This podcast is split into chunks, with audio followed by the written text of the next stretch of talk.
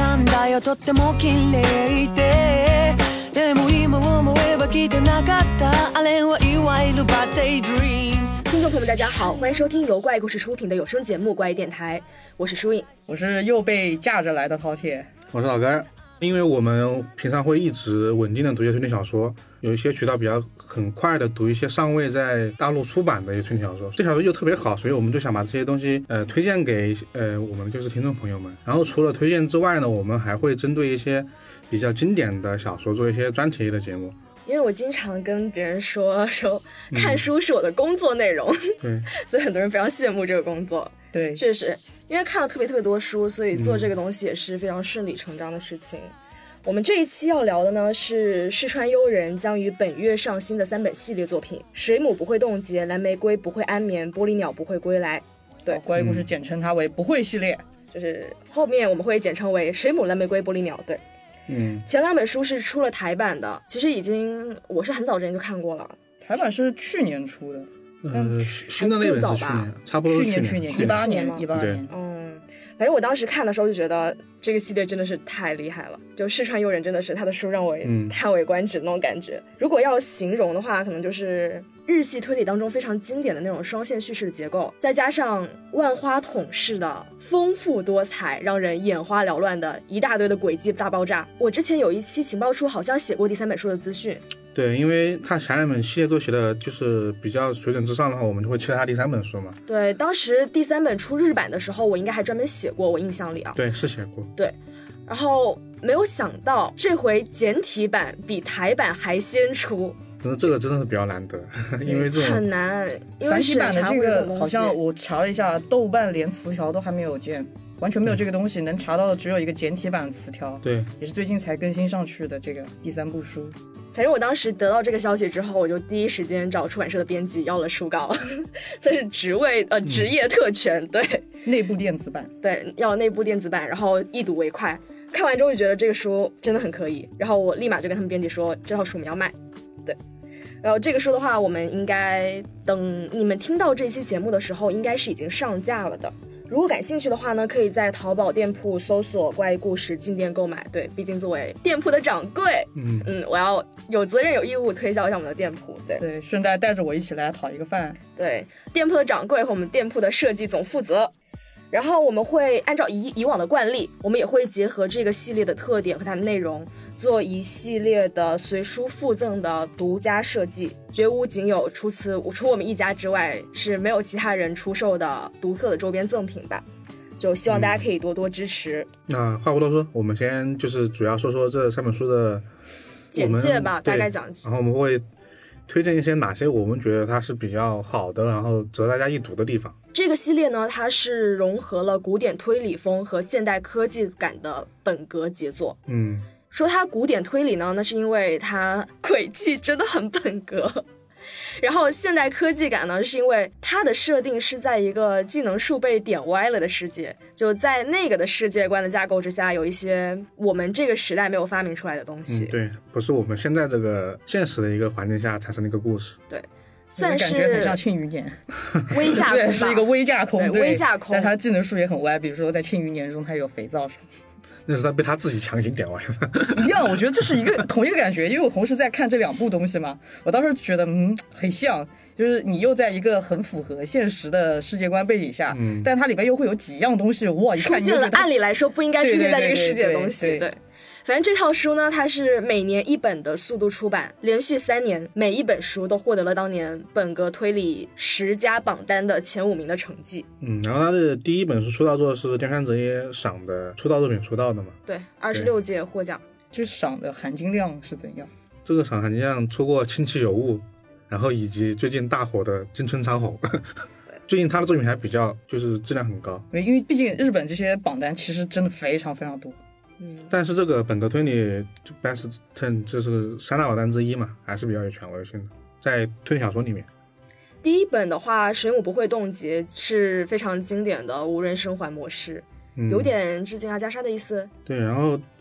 它是属于是挑战阿加莎的那个无人生还轨迹嘛，嗯，就是大概的故事我给我给大家讲一下，就是它水有不会冻结的故事，它发生在那个世界的1983年，嗯然后在那个世界观里有一种有一种新的航空飞行器，它叫水母船，它大概可以脑补成汽艇加上热气球嗯的感觉。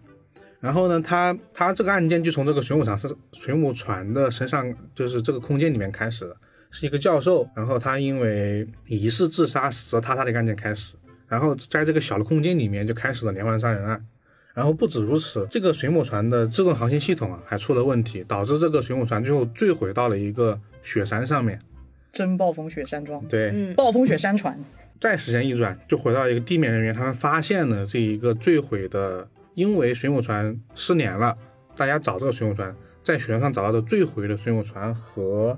六具尸体，然后对六具尸体的检验，发现六个人全是被他杀，嗯然后就是由此开启了整个案件的这一个呃谜团吧。然后由这个发现六个人全是他杀这个点，就可以看出他真的很致敬阿加莎的无人生还，他在挑战这个这个模式下的一个新的轨迹吧。阿加莎现在已经算是一个不可被逾越的标杆了。感觉，不管是今天我们这个节目里要讲到的书也好，还是我们之前去讲一些影视作品也好，仿佛就是你是个新人，你要出道，你就要先来挑战一下阿加莎，嗯，你过了这个门槛，你才能算是被大家给认可。但是其实有很长时间没有人去挑战这个轨迹，因为真的很难写。上一次对挑战的人是林世清人，嗯是已经这么多年没人写这个题材的作品。然后这是第一本书的一个大概的故事，然后第二本书，干爹你来讲一下。哦，第二本书其实它是紧接在第一本书之后发生的，因为它之所以能称为一个系列，也和其他的那些推理故事的系列一样，是因为它的这个侦探形象是一个同一个人。在在本书中，他不算是一个侦探，他只是一个警局的工作人员。嗯然后这个警局的工作人员的设定也非常的有意思，她是一个红发巨乳的女警官。第二本书的设定呢，就是在第一个案件告一段落之后呢，这位女警官她叫做玛利亚，天哪，这个名字，她叫做玛利亚，她和她的助手莲接到了一个新的委托。这个委托是他们要去调查一名叫做坦尼尔的一个转基因研究学的一个教授，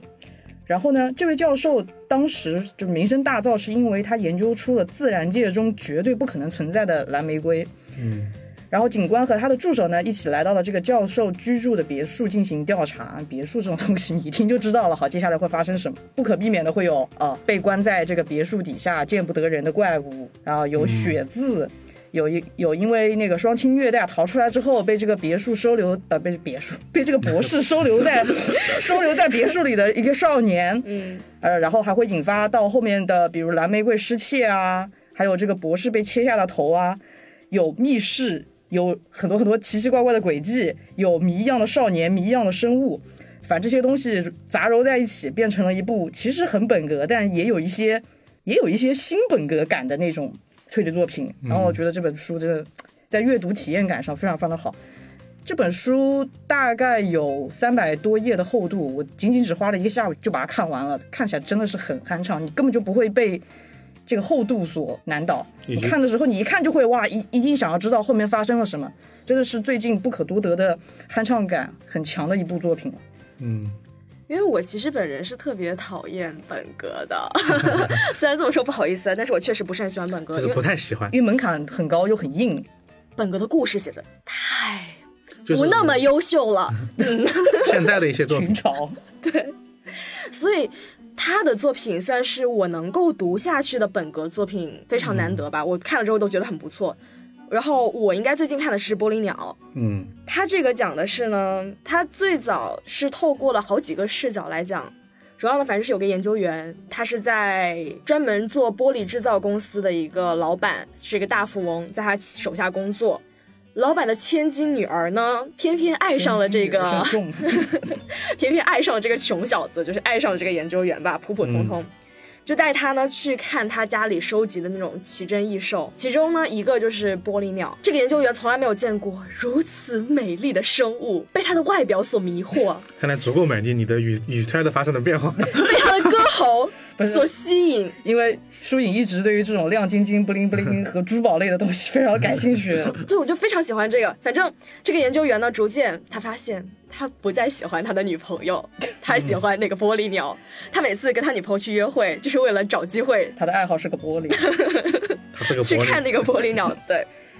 在这个非嗯常有奇幻设计的这么一个玻璃鸟的设定之下，另一条线呢，就是这个警官玛利亚和莲，他们盯上了一个涉及走私奇珍异兽的这个老板，嗯想要去想方设法去调查他，但是呢，他家安保实在是太严密了。然后他们就只能够只能够在周围走访，在走访的过程当中，他居住的那个高层大厦就发生了爆炸案，现场一片混乱。他的那个属下连呢，他是在下面，然后疏散人群，结果呢，非常莽的这个巨乳警官，他一个人爬着救生电梯冲到了顶楼，结果呢被卡在上面下下不来了。要说一下呃是七十二层的楼 梯，对，七十二层的楼梯，然后在中间呢，整个楼梯就断掉了，他也下不来，逃也逃不走。嗯，在这个时候呢，他正好间接目睹了凶案现场。他发现有人在敲门，隔着逃生电梯的，隔着逃生楼梯那个门，安嗯全门，有人在敲门求救。他跟对方说话，对方没有回应他，然后他就发现鲜血从门缝当中流了出来。警方事后发现，在这个老板旗下的一支研究这个玻璃的科研团队、嗯集体失踪，所以说他们在楼顶上看到的那个我尸尸体，对，会是这些团队的成员吗？这个就是一个谜底了。嗯，他这个谜题其实也还有一个，就是和我们的第一本书一样，他这个女警官进去之后也发现是五个人全是他杀，对，然后也没有任何一个外人，所送去的点也是无人生还那个模式下的一个谜团吧，是的。一和三的谜题碎片感觉在构成上比较接近，二好像就是跳脱于对这对些对之外。对对对。然后我们为什么就是这三个梗概我们要一起说呢？就是因为因为有一个巨乳女警官，对，然后以及它的整个世界观的都是一样的，就是我们在呃南玫瑰里面你可以看到水母船，然后在布利鸟里面可以可以 看看到到蓝玫瑰加水母加水船母，船对，然后反正这个作者他特别喜欢在我安利我自己。我安利我自己，对对对对，因为它也其实它保持它世界观的统一，然后让它写轨迹吧。因为我们就是我们就说一下这个世界观是怎么样子的，因为前面也有稍微提过，它这个时间线基本上都在一九八三年往后，然后在这个八九十年代的那个时候，对，有一些科技发展，但也不是那么像现代化那么通对畅那种感觉。就比如说他发展了一个这个我们第一本书的这个水母船啊，他们没有飞机，他们他们搞这个东西非常轻薄的那种材料，可以让它对漂浮在空中。就比较比较比较坚硬的飞艇那种形式吧。对。然后他的第二本书里面，他这个是他的科技树点的呢，是他那个转基因，转基因生遗物传嗯技生术物学方面的东西对，。然后他的第三本书呢，研究的是材料学吧。材料学，它这个玻璃公司，它正在研究的一个材料是，你可以手动切换在玻璃和水泥之 间。呃，应该说是它是什么那个专业名词叫什么可折折射的一个光的一个玻璃，它可以就是把让玻璃和透明和不透明之间没有让做我个想转到了换。那个《X 战警》里面的那个白皇后，我想到的是哆啦 A 梦，你知道吧？ 所以呢，它这个世界里面除了这些点之外呢，它还是没有我们现代这一些科技产品的，比如说网络化和信息化是没有的。然后以及他们的 DNA 技术也是，就人的 DNA 的检验技术也是低于我正们常的现在检验水平，对，它都是第一等的。可能最多就是可以检测一下指纹，对好像指纹是可以检测的，但是他对指纹和这个嫌疑人的匹配度上可能也没有那么高，他也不是用这些东西来定案。对，然后它第第三，就在它玻璃鸟里面，它就会嗯提到说，我的它这个 DNA 检测技术还没那么的精确到能锁定到，就是一定是那个人，对，就是它也类似于反正这个大概就是一个，他们已经可以打电话了，有电话了，但是不能嗯上网，对对属于介于这么一个状态。我记得第一部的时候，他们在检验那些死者身份的时候，也花了不少的时间来对确定这些死者是不是就是那些失踪的人员。所以在这个检测的科技树上，其实点的不是特别高。对他们相当于是把某些降低，然后再把一些它所需要的一些轨迹层面提高了，可就能是自己是给自己设定了一个比较适合推理故事展开的舞台，不会因为一些过于高科技的存在而让它的这个轨迹没有办法很好的实现。对，不会像什么强行让别人手机用不了这种，对它这样做反而就是在这个世界观反而合适一点对，。一旦接受了这个设定的话，它是一个对比较不错的展现对对对案件的舞台。因为这个世界观可能就就大家对这些就是第一本书这种类蒸汽朋克的这种感觉，大家会可能会比较感兴趣的，就、嗯就可以就是找来看一看。对，就有可能每个人都会去脑补一下这个水母船到底是长得什么样子对。哦，虽然说它那个小说封面上就有画，但是我们都不约而同地觉得这个画的水母船和我们想象中的可能不太一样对，画得并不是很夸很奇怪。反正在这个世界呢，你可以观赏着蓝玫瑰，听着玻璃鸟唱歌，乘坐着水母船逃跑。反正是一个特别，嗯，怎么说呢，有点奇幻色彩有。点奇幻色彩，就是有点我我个人觉得是凡尔纳加宫崎骏合在一起的那种感觉。对对对对就反对正，第一部给我的感觉非常的风之谷，就是有那种对奇奇怪怪的你飞警行官器。去调查的时候，你上不去，你也没有办法用窃听器啊，或者是装什么东西，没有这个对东西。对，但是它里面好像有直升机，我很奇怪， 但是它没有飞机， 我还挺疑惑的一个点。可能是为了限制这个航行高度。我记得对嗯在第一部水母船的时候，他有说过，这个水母船是有一定的那个航航道的，这个航道可能是不能超过多少多少，反正它是在细节上反而给到了这个奇幻设定一定的真实感。嗯，反正整体来说，就是我们刚刚说的，它的两者结合就是一个奇幻的世界观嘛，比较适合一些呃，或者说嗯反正他这幻种想故事的一个展对，开。但他这个对奇幻的世界观一定是跟他的轨迹紧密相扣对的。，但是它一些和我们现实所贴合的场景又是一样的。对，就比如说它会，虽然它没有明说，它里面的忧国啊，嗯，以及 J 国，大家都知道是什么国，嗯呃，就是有樱花的 J 国，对，然后就是啊比如 说 N Y 市，我们也知道这是什么市。对，对然后然后以及他们这些日本警探，就是美国美国警探这种这种设置，你能感受到一些现实性吧？他没有把你特别的完全嗯抽离出来，抽离出这个世界里面去，反正所以你接受这个设定是非常轻松的，我看觉得人很吧，轻我觉得松，。 我可以直接非常轻松的代入吧。我觉得这个设定是这样，就是嗯如果他并不是为了给他的轨迹一个后门，那这个设定我觉得是可以接受的。因为有些设定其实是他这个轨迹圆到后面没法圆了，硬扯出一些设定来告诉你，哎，你可以那么那么想。那这样子的一些奇幻设定，我个人感觉是比较不能接受的。但这部它算是设定服务于轨迹，对，他并且他他在最开始的时候是努力展开了他的设定。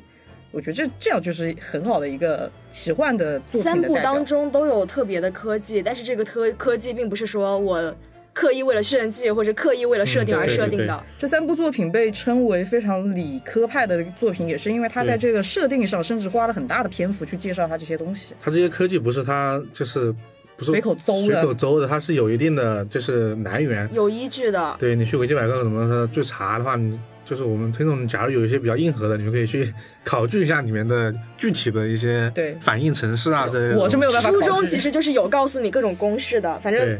第三部玻璃鸟的时候讲那个玻璃的时候，他有讲到玻璃 的负折射率，对 就它那个折射率，它那个玻璃之所以可以在水泥。就是透明跟不透嗯明之间切换，就是因为是折射率可变的，就是光会反向折射，所以会有存在着什么玻璃平面的偏差量啊，然后和玻璃厚度的关系啊，然后玻璃外部和内部光速度的矢量啊，然后发出那个线所成的折角啊，一系列的原因，说得好然后导致它那个没有听懂，听不懂的请跳过这一 段。对， 完全没有听懂。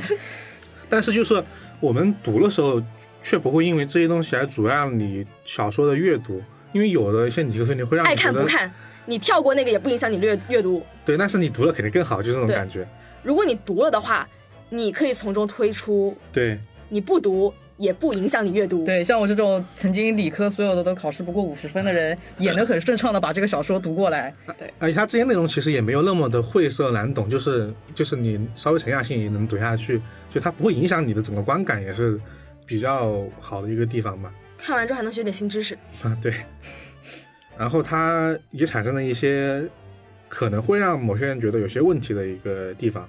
啊，比如说涛姐之前和我们聊聊这本书的时候，会说到他关于一些当时干爹看完这个书的时候就跟我说，感觉这个书特别的二次元。对对，我觉得他的用词和他人物设定非常非常非常非常非常非常的二次元加轻小说。他那个台词说的就觉得很对，不它是是你一现实当中部会说的话。你你就算遮掉，因为它这个时空背景是放在了它所谓的忧国，但你其嗯实一看就是那种欧美设定嘛。对然后，但是你如果遮掉他的那个作者名字，即便他是在一个欧美舞台展开的故事，但你一看你也知道，这绝对是日本人能写出来的故事。它里面的取名方式非常的是像是那种，呃，日本制作的欧美舞台二次元动画比如说什么上会取的名字，玛利亚，呃，什么瑞贝卡、爱丽丝，爱丽丝，对，对我看到爱丽丝琳达，然后威廉、爱德华，哎，我的， 天！对，然后还有男主角的名字，男主角竟然叫莲，而且我我姓非常九的条，九条连，我非常的想要跟你们就提前剧透一下这个男主角的外观设定。这个男主角的外观设定是一个黑发的男生，应该没有记错吧？他是一个黑发的，戴着眼镜，时常吐槽别人，但是又很严谨，在需要他的时候能够帮上忙的这么一个男生。我当时看完看的时候，我看到那个外形描述，我脑袋里只有一个人，就是版本大佬，就非常非常的像。我想的是另外一个人，去年决赛晚餐后，哦，对对对对对，也有里那个面那感个觉。管家，你知道吗？对对对，也就是是那个管家，哦他非常像那个管巨家和毒舌，然后是是近视是眼镜，头发也梳的巨好，然后就一推眼睛开始吐槽那种但感觉。他跟女主的关系，我有的时候觉得有点像黑执事里的塞巴斯蒂安的感觉，对，有点反正就是非常典型的保护在是公主身边的骑士，对反正就是在公主需要的时候，但是他一嘴又定挺臭会的出现，对，就是这种感觉就。是日本人的经典那一套，无论是电视剧还是电影还是这动画产品，都会有那些热血警探加一个这种就毒舌助手这种感觉，对，就反一正是个会一帮个他处理善后的这么一个对对对非常稳重的助手，一个没头没脑，一个就是行车缜密，但是每个老都不高兴。一个负责莽以及巨乳，对对对，然后你看的时候就会觉得，不管怎么你怎么代入，代入你喜欢的人都行，但是你脑海中一定会有一个非常非常具象的形象就立刻蹦出来了。然后就包括女主角这个形象，你也会带入到我当时带入的是那个《星际牛仔》那一挂的，嗯还有就早早期的那些叫昭和，那两个字是念昭和吗，昭昭和昭时和期的欧美时期的欧美风，红头发，然后对对对红色的瞳孔，对对对，巨乳， 啊为什么总要提巨 乳？着眼的夏侯淳，就是呃模特儿身材，任何一个路人提到她的时候，都会觉得她非常的在引人人群瞩当中目对引人瞩目，人群当中一眼就可以看出来，但偏偏是那种非常莽的、对，还非常莽的性格。就会被被疯狂多人的吐槽，不止不止助手，还有其他一些人也会疯狂吐槽他。 对我看到这个地方的时候，我觉得这个点可能是一个双刃剑，就是你嗯如果愿意接受这一切设定，比如说你本身就是一个二次元爱好者，嗯很喜欢 A C G 这一挂的，你会觉得它很有画面感，它每一幕的描述其实都很有画面感，包括对甚至话上让，我觉得很亲切， 对对对。但是如果你会不喜欢这样的设定，你可能会觉得他的人物形象很脸谱和很标签化，就你想到这样这样的人，你就会直观的感受哦，他就应该是一个，比如说很莽撞的人，想到这样子的外形，你就会觉得哦，他直观上应该是一个很严谨的人。这个方面怎么说呢？就看大家喜好吧。因为他的侦探确实不是一个主要人物，虽然我们以主角或者说来称呼他，嗯那其实更多是一个试点人物，就是它这个整体都是双线来讲，一条线呢是侦探那边的事情，嗯，侦探在追逐这个案发现场；另一个呢是实际发生案件的现场。然后就像刚才刚刚说的那样，就是你不接受的就就会觉得他没有深挖，人特别的简单，反正他这两个点字没有在用于塑造侦探形象，对对对，他侦探也不是一个很重要的形象，在他这个过程当对中他，反正就负责吐槽和喝酒对，但他也偶尔也有那种灵光一闪的机智场面，然后导致这个案件最后被他所侦破了。但那个也就很少，可能就寥寥数笔，所以作者并没有琢磨在他们身上。它其实主要讲的是整个案件的故事，就凶手凶手背后的故事。他嗯对凶手的故事身世的挖掘特别的深入。对我也会觉得看的时候不觉得它是一部推理小说，更像是只是纯粹的去看一个故事。这个故事发生在那样那样的情况下，并且包含了中间有一个小小的轨迹，嗯。嗯，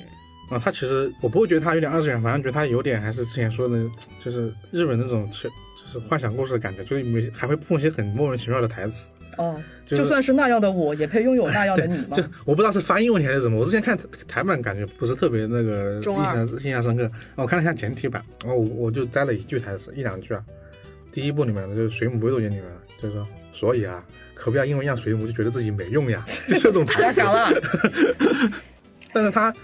反而会，我觉得他营造了一个很在某些结局上有一就是有一个浪漫的故事氛围。其实我倒其没觉实得那么都的中二。是我可以说三个，其实都算是纯爱故事。它这个纯爱并不指爱情，嗯对它，其实是没有爱情，我甚至可以这么说，都是非常单纯的美好的感情。他的整个故事是用情感来串线的，是这样子的一个感觉。所有的动机也都是情感的动机。嗯，那所以你觉得你们这种这个世界观下发生这种故事，对你们觉得对你们是一个加分还是减分？因为之前就你们也提到，就是有人说他们不太可能不太喜欢这样的一个设定。对于我而言肯定是加分，嗯，因为怎么说呢？因为它的世界观跟大部分的场景都还是现代社会，我代入其实是没有任何问题的。嗯，加上其实我本来也比较喜欢二次元，嗯，他的人物的形象、性格都是我非常喜欢的类型，有一种我我已经看了片面太多了，我不不缺你一个片面是吧？ 嗯，就是有这种感觉。你接受他的世界观一点都不困难，然后呢，他的科技点又特别的新鲜，每一次都可以给我带来那种我没有想象到的设定，我就觉得眼前一亮。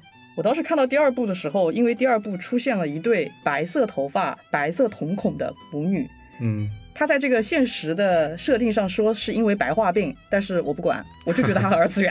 嗯，她这个设定非常非常像《圣杯之战》里的人物，所以我看的时候打开了网易云，点开了《圣杯》专题，打开了专题音乐，一听我觉得 OK，这个东西放着我渴 BGM 了看书放这个 BGM 完全完全完全可以融入进去。怎么说呢？它不但不但不跳脱，还挺有代入感的，就觉得好像它就是为了那样的设定而怎么说呢？就为了营造出那个氛围，对对对对描写这对个对场景。对，我以为你要说一句“白毛天下无敌”呢，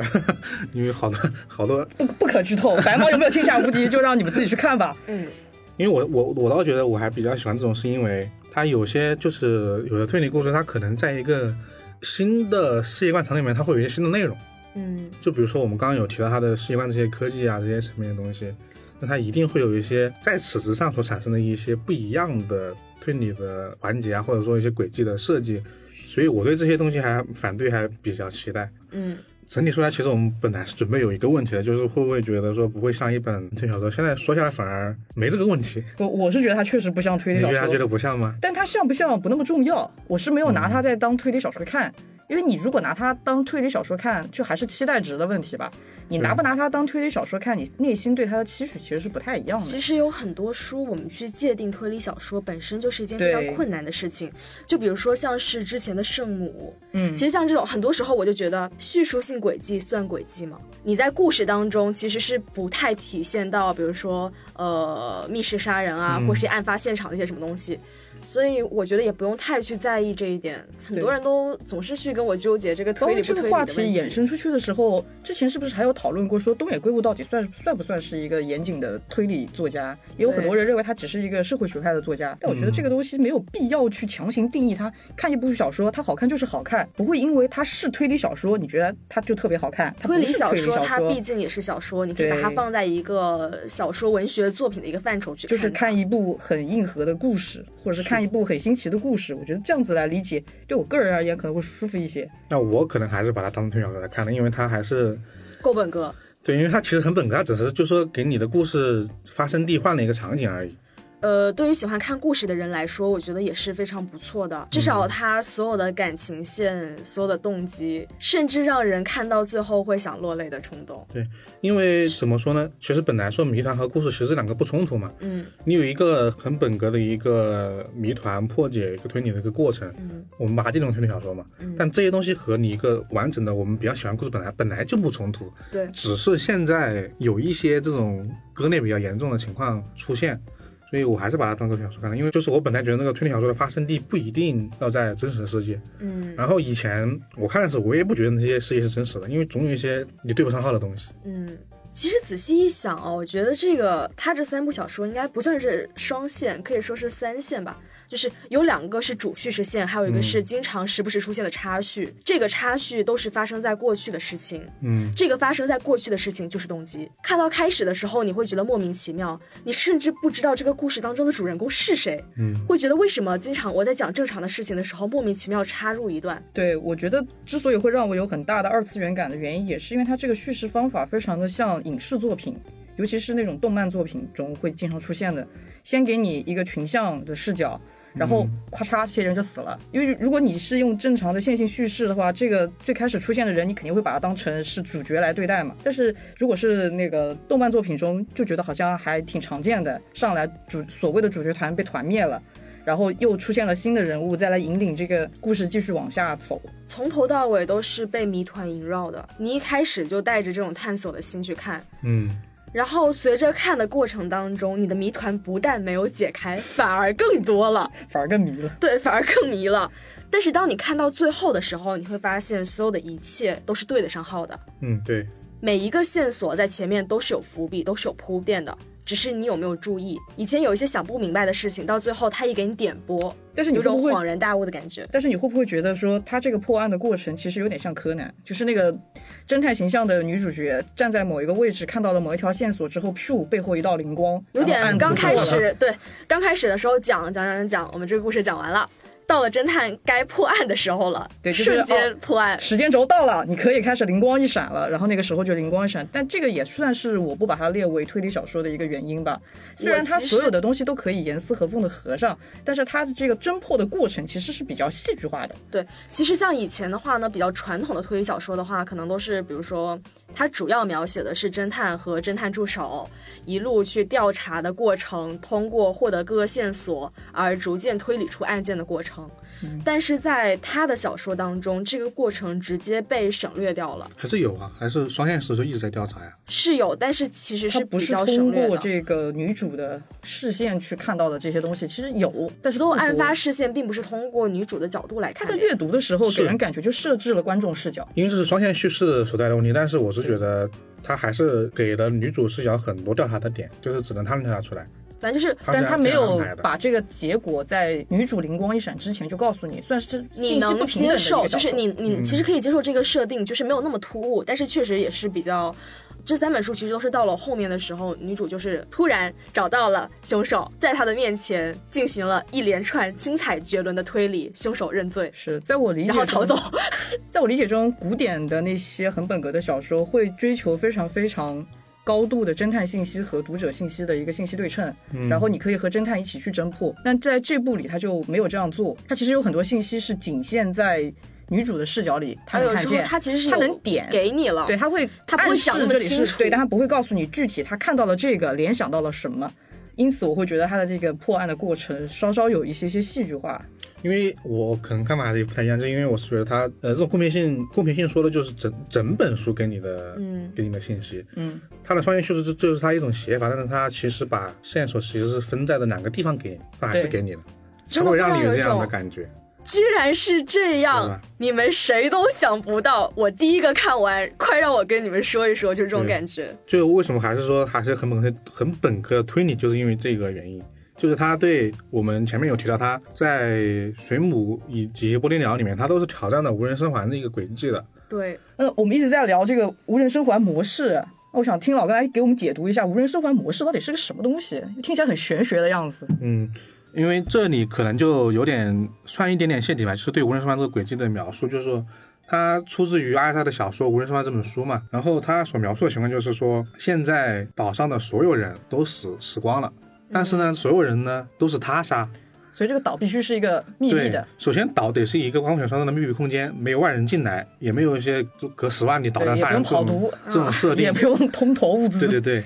这种设定都没有。反正就是案件是发生在这个岛上，绝对密闭的空间，对，然后但是呢，所有人都是他杀，也没有人逃出去。但是呢，你要从里面找出一个杀掉所有人的凶手。我觉得这个东西真的是非常难写，因为我们好像知道，从阿加莎写《无人生还》之后，临时新人写了《石角馆杀人》嗯，这是第二次对无人生还模式的挑战。对这个的话可以算是第三、第四次这种。对，可能还有很多呃英美作家肯定也写过，但可能我们不太知道。反正就是因为确实是，我觉得你想把这个故事就是给一个解答已经非常困难了。说圆了对就很难。对，在已经有前辈的情况之下，还能够在基本上所有梗都已经玩过的情况之下，还要推陈出嗯新。对，哎呦，安加莎那个是一种形式嘛，因为那个我们也不能说一说全泄底了。然后那个已经已经是让人想象不到了。就隔绝到了，然后年显然又又用一种新的形式，阿也莎是莎双那个是合格线还是天花板？你觉得？我觉我得觉得开创者吧，就是一道题的不同解读解答方式，我觉得我觉得有都有点太像天花板的意思了。因为他在他之前似乎也没有特别嗯对特别出名对的对嗯类似的轨迹，所以我很好奇他那个到底算是，哎，这么说起来，阿婆真的是非常非常厉害的一个作家。然后尼斯星人就通过他双向叙事，他又给了一个新的，相当于他已经进了两条线了。嗯，然后你现在就是要突破这两条线，我再往上再往上再写一个新的，很难。就是这种登天的难度那种感觉。所以这东西就是大家一直在挑战，也就大家对它的评价标准也很高，因为我觉主得要主要是标准太高了。对，推理小说算是一个空间一直在减少的一个写作类型。对因为但凡有钱人写过这个东西，剩下你能创作的空间就只会越来越小。就尤其是如等于果最开始前辈的这个标准定的过高的话，你的空间就是越发的小。给你一个一加一等于二的设定，要你写出一百种证明方式。对，所以说他挑战他他给他设定的，根据世界观设定了一个新的地点嘛，就比如说我们的第一本书《水母船水母微动节》里面，它是在一个空中水母船上面。嗯，它的故事发生点是这样的，其实也算是提升了难度吧，在空中那个这个地方，大家更不好去外面去进一个新的人，这样呢就很难了。对，然后第三本书也挺难的，就我们刚刚有说到的，它那个它那个设定就是它也是会高变成空玻璃，对它在一个室内会变成玻璃，也就是说，当它成为玻璃的透明状态的时候，现场所有东西都可以看见，藏不了任何人。那么最后的解读上对这个事情是有破格吗？是告诉你说他这个房间其实不是这样，还是通房过其间他的是方这个式？样子，但是是对有一些事实科并不是学的这样东西，它也是利所以用了，就是最后的解读是让你觉得，即便是这样，还是很满意。我觉得是满意的。嗯，它还是利用了这个场景的设定嘛，而且因为它是玻璃状态，就是所有一切一览无余，无法出现另一个人出我觉得现，这是它就只有五个人。聪明的点，它设定一个难点，就是更拔高了，就是在于以前的无人生还，大家就会这些人的行动，你就会骂他们很，你就会觉得他们很蠢，为什么不要一起？对就行动不够透明就是大化，家都在不同的地方死掉这种这种嗯感觉。然后它这个利用这个玻璃这个设定，别就人一强行死，大让家可以你同时发现，透明化，所有的东西然。后你还看不到凶手在哪儿。而且这五个人是陆续死亡的，对，全是他杀，是一个很不只要错的死个一次理念，人，然后大家都可以同时目睹死亡之后的现状。嗯，对，，因为《玻璃鸟》我自己是没看嘛，我只是听了疏影的剧透。我可以想象，如果我现在是一个作家，有人给我一命题，这命题是这样子的：在玻璃房子里有五个人相继死亡，我可能都没有办法给他一个合理的解释，说让这五个人要怎么死，就除非有什么飞当天震时地。大家觉得会是对凶手的人、有嫌疑的人也都逐渐死掉了，而且现场没有任何凶器。还有就是这个故事呢，凶杀发生到一半的时候呢，剩下的人呢想逃生、想保命，然后呢他们想设置一个陷阱，也不算是陷阱吧，他们也想玩点小诡计。就想看那个房间有没有人进入，他们就把自己的头发夹在那个门缝当中。最后死人之后，他们发现门没有被开过，头发还在那里。也就是说，作者设置了一个绝对的密室，绝对的没有外人进入的被打扰的这么一个透明的空间，对并且而它要且给你没有一个凶合理的器解 题，没有凶器然，后它其实还套了个外层，就是我们最开始说到那个它的整个建筑物是七十二层的一个大厦，嗯，只有两个方式可以进，一就是楼梯，呃三个方式，三个方式，一个是它那个内部的电梯，嗯，二是外搭的逃生那个防火楼梯，嗯，三就是那个房顶可以水母船，对可以进水母哦，船，可以可以，又到了广就告时间。是基频，然后就是但是这三个经过侦探那条线的查证都是没有人进去的，嗯。那个时间点是没有人可以完成那个作案的，所以就是呃粗时浅间的简答也被作者自己砍掉了，就是告诉你对这个题我一定要强行的非常拔高，拔到你们在一时之间都没有办法去解题的这个情况下，再来告诉你一个合理的答案。他每次都从用他这个设定把他谜面上的就是那个外部进入的可能性给砍掉了。水母船也是，水母船我们刚刚也说它是在空中发生的一个对案件嘛，那其实空中只死了几个人，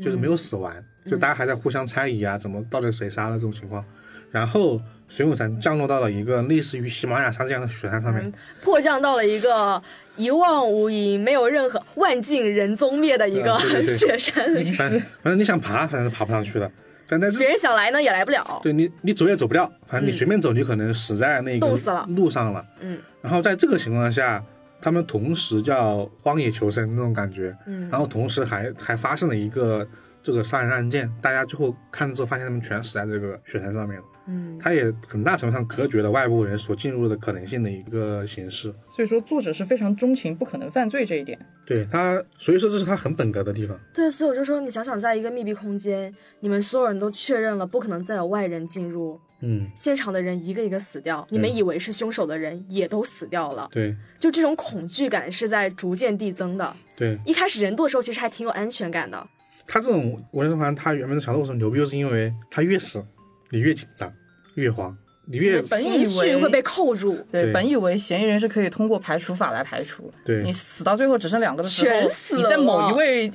某一位嫌疑人的视角上，你就会觉得啊，不是我，那总是你了吧？最后就告诉你，对对其实也不是这么回事。而且他这种就把你和故事里面的人物的心情其实是已经绑在一起了，因为他们也在想，他们也在想，就是说，一是哎怎么逃出去，二是凶手是谁。对对对，就是刚就是他们说到的，就是说，凶手到底是谁？然后你死了，你死了，我怀疑的人都死了，最后只有我和你了，那不是你就是我，那到底是谁？就这种但是这种我俩都猜死了忌也是一个对对他们还会互相猜忌，然后你也会跟着猜。那最后在他们的视角，就是小说里面的人物里面的视角，他肯定就说，哎，最后他会侮辱某一个人死亡。嗯，那在我们读者视角就会发现，连最后一个人也死了。这种他是把你的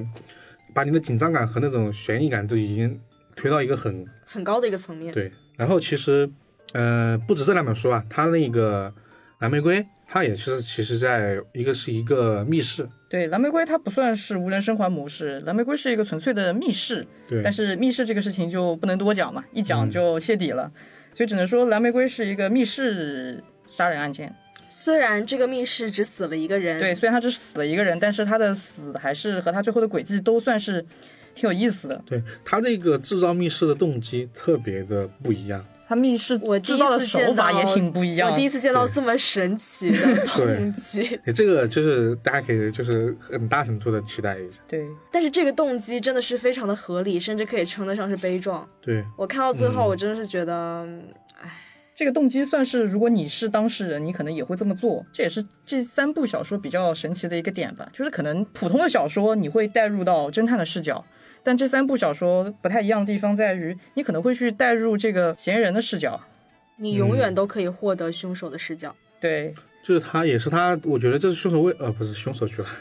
就是为什么作者特意安排这一个双线叙事，他我觉得他不仅仅是说为了他的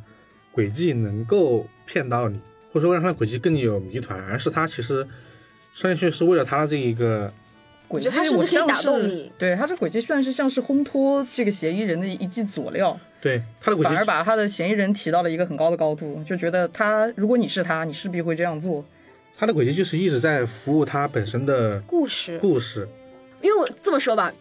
我是一个杠精，很多故事我不喜欢本格推理，都是因为我觉得动机实在是太扯淡了，嗯，我根本不能接受那种动机，觉得完全是站不住脚。但是呢，你如果要花大篇幅的东西来写这个的话呢，又会使得你本格的部分被削这可弱能。就是个先有鸡还是先有蛋的对问题这个平衡的非常好，而且可以说他对实际的过程，就是可能嗯动机啊这块剧情故事的描述，可能他真的有的时候只有寥寥几笔，但是到最后你揭晓答案的时候，你会被感动，你会觉得哦是这么回事。对，而且你会站在凶手的层面，你会希望他能够脱罪。就如果你进入凶手视角，你会觉得这整个故事有一种独特的浪漫性，就是啊我这么做我真牛逼。对我反而是非常喜欢这种模式的，就是要么是嗯哎它就是一个非常纯爱的故事，但是传统又不传统，对，所以觉得很不错。其实故事是会觉得很传统，但是在有些比较新本格小说里面很久没见了，也不是说没有，就是很久没见了。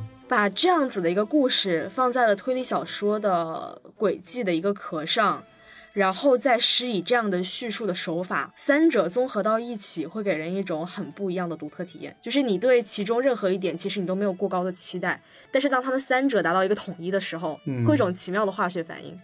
我觉得它算是一个取巧的点吧。就是但凡你对其中任何一个点你是感兴趣的，它都是你涉猎范围中的一个作品。对，但我觉得这这应该就是好看的小说的一个标准，只不过大家很多人都没有达到， 就是你就就就爱应该看故事的人，你能够看到故事。爱看巨乳的人， 你可以看到巨乳。你就应该拿到东西都都都要达到才是，就就为什么东野圭吾的就是那两本小说大家都会给那么高的一个评价，就是因为它已经到一个很极致的一个结合了。就是他这部小说和东野圭吾有一个点，在我这儿比较一样，不是说他们的内容，而是阅读时长上。嗯，我一般看东野圭吾的小说，大概是在四个小时左右，因为我看小说也算是比较快的那种。嗯，我看这个小说可能也是在这个时长，这种就是属于易读性特别强的。就虽然它是本格，但是真的很好读。虽然它有一些非常拗口的理工科的知识，我可以说，那个之前在看那个喜鹊。喜鹊谋杀案，我足足看了三天，倒不是说他，哎，就是有的时候你就对于这些，其实书上每一个都是汉字，但是组合到一起是却变成让人难懂的内你就容。会觉得非常的生涩。看一句话，你需要停下来思考一下，他到底说的是不是你想的那个意思。但这部书就会不会，你就就看完事了。就是它整个叙事风格还是很舒服的嘛。对，其实刚刚我们有说到他站到那个坏，就是呃不是坏人吧，就他站到那个希望凶手能脱罪，对那个视角，其小朋实友才分好坏，对其实能就是大人只看巨乳。发 现。 可以可以。这个好。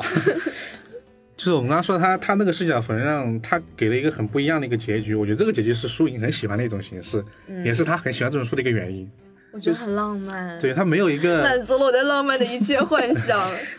就是他没有一个 bad ending，他不会不会让你很难受。你反 看正，你就看，是你坏说他人是一得到个，了严惩，徐哥会说这是一个普通小说是一个 bad ending，就说明其实你也是站在了好人一定要抓住坏人并且惩罚他的对的这个视角我当上。然是就是传统对呃传统小说就是一般凶手要得到惩治嘛，对我是好人，你必须对给我坐牢。这是因为就是用有那么多法律啊，大家也而且他是面对大众的嘛，这东西也可能他必须走这一套这一套路子，所以对，很多现本格小说你不会对它的结局产生一种是 happy ending 还是 bad ending 的这个疑惑都没有。也不会回味他。其实就是你解答出这个谜题之后，凶手就伏法了，完事儿。对你你所期待的那个结局是如何把真相破掉，对，找出那一个凶手的手法，然后把他绳之以法就结束掉了。就像是一道理性的应用题，对，嗯谜然后题是什么，解是什么。对但这部更感觉是一个阅读理解题，对，他会会让你更再去思考一层这个感故事。性一些。对，会其让实我你觉得仍然是分好人跟坏人的这个东西，但是只不过是说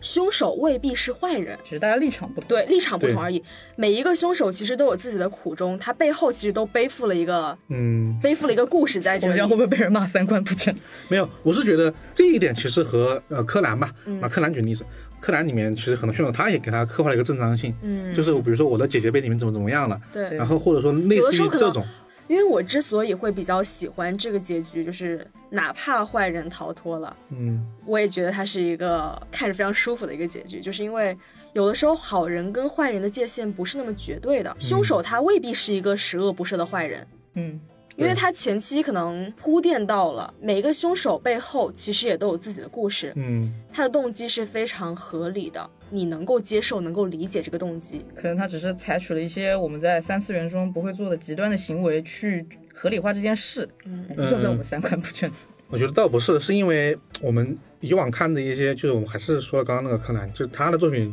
最后我们都知道嘛，就对一通教育嘛，就是柯南会说，呃，类似于呃，你无论如何都不能去杀人，嗯，然后你这样杀人其实就是。就不是你死者所需要看到的，他不需要你变成这样的人。嗯这样的话，大家都很熟悉。对，然后最后凶手就会泪流满面，然后哭着跪在哦，那对里我对不起你，对不起对不起，这种、这种这种情节很多，就是我们其实已经看了很多了，就偶尔出现一个，就是偶尔出现一种凶手他逃脱的一个故事，你反而会觉得莫名的那种挺好哎的，，你说到弃柯天南行的道的那话种，感觉。你说到柯南的话，我可能会想到这个的情感让我觉得很像柯南的那个月光曲杀人事件，嗯，他最后的凶手是在那个大火中独自奏着月光曲。和这个的浪漫感其实是很一致的对，就是他说并没有说真正的在牢狱中度过他的一生，他以他自己的方式终结了他自己的选择。对，而且他是这很种多时浪漫候就感是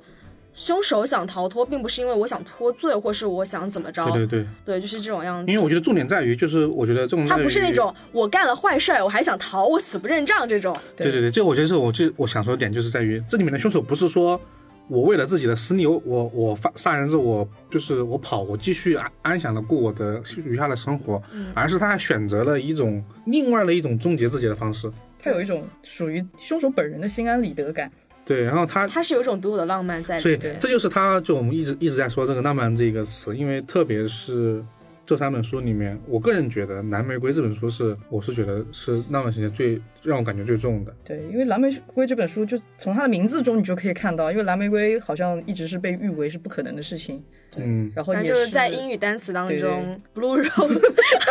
对英语现实 四落英语先是 不是不是在英语当中，blue rose 就意味着是 impossible，就是不可能啊的，这本身就是不可能这个单词的比 喻。对啊，它就是已经成为一种理工科理工科人士的一种理工类的浪漫，浪漫吧，因为作者他那个是东京大学东大毕业的一个嗯理工理工科的一个高材生嘛，所以这三本小说里面都有一些属于理工生理的工浪科漫，的浪漫，但是他通过故事给一些文学性浪漫也很强。就我们刚刚有说到蓝玫瑰，蓝玫瑰不会安眠，安眠对这个名字本身就听着很舒服，很就是想看。我觉得这蓝个玫瑰真不的会是安眠这件事情，其实是中国人特有的翻嗯译问题。中国人找了一个很漂亮的词去形容它，我看一下它日文原文，大概就是蓝玫瑰不会睡觉。 那台版台版翻译的是蓝玫瑰不会沉眠，但是成眠和安眠其实是一样的嘛，对，是大概那种呃语义跟你的意境是一样的对。然后它那个水母船，我们刚刚也说到水母船它，你想想就是我们不管它水母船到底是什么样，我们就自己脑补的。它作为一种飞行器飘在空中也很好看，嗯，就是反而它就是稍微偷它它小说的一个浪漫的结尾，也是以这个水母船飘在空中为背景的。呃嗯，啊、它的三个三个曲名不止浪漫，而且它是精准。就是你要是能仔细的去揣摩，它是其实和故事是贴合在一起的吧。反正这个我们不能多说，但就是给大家可以体会，就它是其实是真的有很准的扣题。对，水母不会冻结，蓝玫瑰不会安眠，以及波丽娜不会怪。你看完之后，你再看那个标题，你的心态绝对不一样。这种浪漫形式就是我们所感觉的，我们所认为的一个浪漫的结尾或者说故事形态吧。嗯，因为我觉得这种 happy ending 或是 bad ending 是一个相对的，嗯就看你站在哪一个立场上去思考这个问题。嗯，我当时看完的时候是啊，没了，这是最后一页吗？因为我拿到的是电子版，我还反复的翻了一下，甚至我当时有这个想法是，哎，我要不要去问一下，是不是我这个版本有所删减？嗯，我其实都没有意识到它算是一个真正的结尾。我当时是有很强烈的感觉是说，嗯，是不是还有什么后续？然后后来仔细一咂摸，觉得其实停在这儿就好了。它算是，我不能去定义它是一个 good 还是一个 bad，只能说给我的感觉是但嗯开放式对的对对一个对对，结也算是一个局开放式的结局。后面的事情到底是该怎么样，就是给读者一个很大的想象空间，不定义它的好坏，我只是觉得可以算是一个可以细细品味的一个结局。就是怎么说，就是能让你觉得有余味吧，嗯，就是能让你多看完之后，才能在脑袋里面再多想一会儿的一个结局。这或者个是故事感到有已点经遗结憾。束了，但是又还对没有结束。对对对，就是可能就是你可以用宫崎骏来做个比喻吧，我们就是很多宫崎骏的故事看完之后，你有一种类似的感觉。对，就是你觉得故事到这儿就该结束了吗？那种那种那种情感你是会有的。嗯，他不用作者的上帝之手给你一个强硬的结局。对，我觉得对，每个人都可以给这个故事画一个自己理想的一个结尾，其实这也算是一种挺好的。是有点意犹未尽吧，可以说，因为有很多其他的推理小说，你看完之后，你就会觉得，哇，天呐，我终于看完了，好厚一本。但这个你就不会，你就会觉得，哎，怎么这个地方就完了吗？嗯，反而会有更多的想象空间。我觉得，反正最后的话呢，这三本书结尾是怎样，故事是怎样，谜底究竟是怎样，都还要留给你们自己去看。对，我因们也为不知道我们这样子的安利方式有没有给你一点点想要去阅读它的心情。如果你看书比较快的话，真的就是抽出三到四个小时去体验一把别人的别的世界观的人生。其实觉得如挺好果的看得快的话，这三本书你只用周末抽一天的时间就可以看完。因为它有连续的阅读性，它一二三也算是同一个人物发生的不同的故但是有事。时候会有一种不舍得看完的感觉。但我反而我反而建议就是大家分开看，因为它三本书的写作，我们刚才说它是嗯一个形式嘛，嗯，可能会让你对它就是有点厌的那种感觉，可能啊，我不看太腻确定。对我建议是你看一本书放一放，回味一下，再看第二本。我觉得一有感二觉可以一起看，第三部因为它和一算是一个升华，因为其实我嗯感觉它在二的叙事上已经比一有了很大的进步。我不知道嗯你们看的时候有没有这样的感觉？对一的时候其实还是稍稍有一些对，出道作生对，涩出道作会有一些啊，这是一个第小一萌次嘛，新的难感免有点觉。生涩。到第二，你就会发现说，仅仅短短的一段时间之内，哦，他就可以把讲故事这件事情进步到这个水平。一和二，我觉得可以有一个明显的进步感。这个两部作品放在一起看也是蛮有意思的。没其事实他俩的手法也不太一样。对，三本书虽然都推荐，但我最推荐我最推荐第二本书。 对对对，我个人也是比较喜欢第二部。但是你读第二部的时候，还是想把第一部读一读，不然的话，第二部你的情感点就没那么强了，因为没有第一部那但些反铺正就是垫。按照顺序来讲会比较对好。对，然后，那我们今天的关于读书这这个新栏边目就结束讲了到。这里了。对，如果你对这三本书感兴趣的话呢，也可以去我们怪异藏书局购买。对嗯，然后在呃这个栏目，就是这一次讲三本书之后呢，我们以后也会说一些其他的书，就是不管这本书我们卖或者不卖，对，讲我得们都会，好我们把我们觉得不错的小说和大或者家一起有来的时候分可享能我们抽个时间聊一聊我们最近大家都看了啥也可以。，对，我对们可能会有一些类似于十一月读了什么这种类型的企划，可能都有啊，但是有没有那就不确定了。然后，那么本期节目就到这儿了，然后感谢你的收听，我们下期节目再见。嗯拜拜拜拜拜